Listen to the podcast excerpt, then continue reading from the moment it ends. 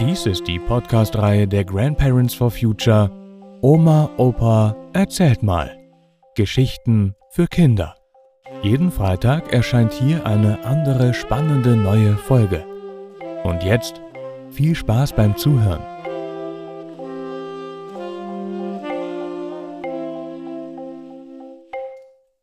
Oh, wie schön ist es, übers Moor zu gehen. Oder wo Annette von Droste-Hülshoff, die große Schriftstellerin, nicht recht hatte. Annette war in meinen Kindertagen in Münster allgegenwärtig. Meine Schwester ging zur Annette Schule. Die Schwester meines besten Freundes hieß Annette und in meiner Klasse gab es Annette 1, Annette 2 und Annette 3. Und natürlich pilgerten wir beim Schulwandertag nach Röschhaus, wo Annette von Droste-Hülshoff gewohnt hatte. Aber was kannten wir denn schon von Annette? O schaurig ist's, übers Moor zu gehen, wenn es wimmelt vom Heiderauche, sich wie Phantome die Dünste drehen und die Ranke häkelt am Strauche. Also das Gedicht Der Knabe im Moor. Das Moor war in meiner Kindheit etwas blubbernd Schummriges, also etwas richtig Gefährliches, also etwas, wo ein Knabe oder Junge besser nicht hinging. Als mein Vater eines Sonntags sagte, wir fahren ins Wittefenn, dachte ich mir nichts Böses, aber das war ein richtiges, riesiges Moor. Eigentlich voll schön mit Röhricht, den Fröschen und Vögeln, aber da kam sie wieder, die Wäscheklammerhand meines Vaters. Du bleibst hier an der Hand. Es ist viel zu gefährlich. Also da bekam ich ja blaue Flecken und konnte nichts anfassen und sehen. Moor war gleich Gefahr, schaurig und schön genauso wie der bitterböse Wolf. Das passte. Einmal aßen wir in einem Landgasthof nach einem Besuch bei Verwandten zu Abend.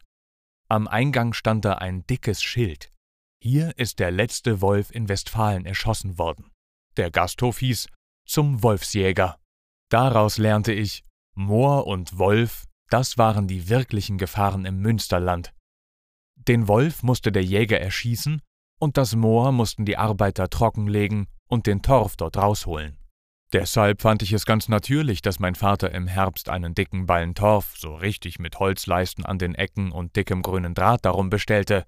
Damit mussten wir dann den Boden von den Rosen im Garten bedecken, um die Rosen im Winter vor dem Frost zu schützen. Naja, ich wollte eigentlich nur die vier Holzleisten haben, das war was zum Spielen. Aber da kamen mir schon erste Zweifel. In Münster, wo der Regen alles wegschwemmte, und wo es gar keinen richtigen Frost gab. Ziemlicher Unsinn. Was für ein kompletter Unfug das war, das verstand ich aber erst viel später. Der Wolf ist ein heimisches Raubtier und gehört zu unseren Naturlandschaften. Aber beim Moor ist es noch viel, viel schlimmer.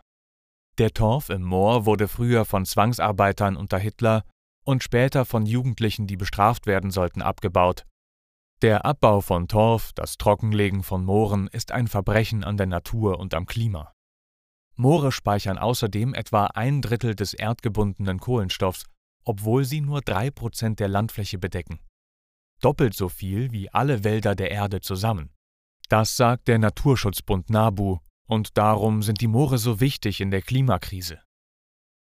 Da mählich gründet der Boden sich und drüben neben der Weide die Lampe flimmert so heimatlich, der Knabe steht an der Scheide. So Annette am Ende ihres Gedichts. Und so stehen wir heute auch an der Scheide. Wenn wir das Klima retten, die Klimaziele erreichen wollen, müssen alle Moore erhalten werden. Das ist kein Wunsch, sondern ein Muss.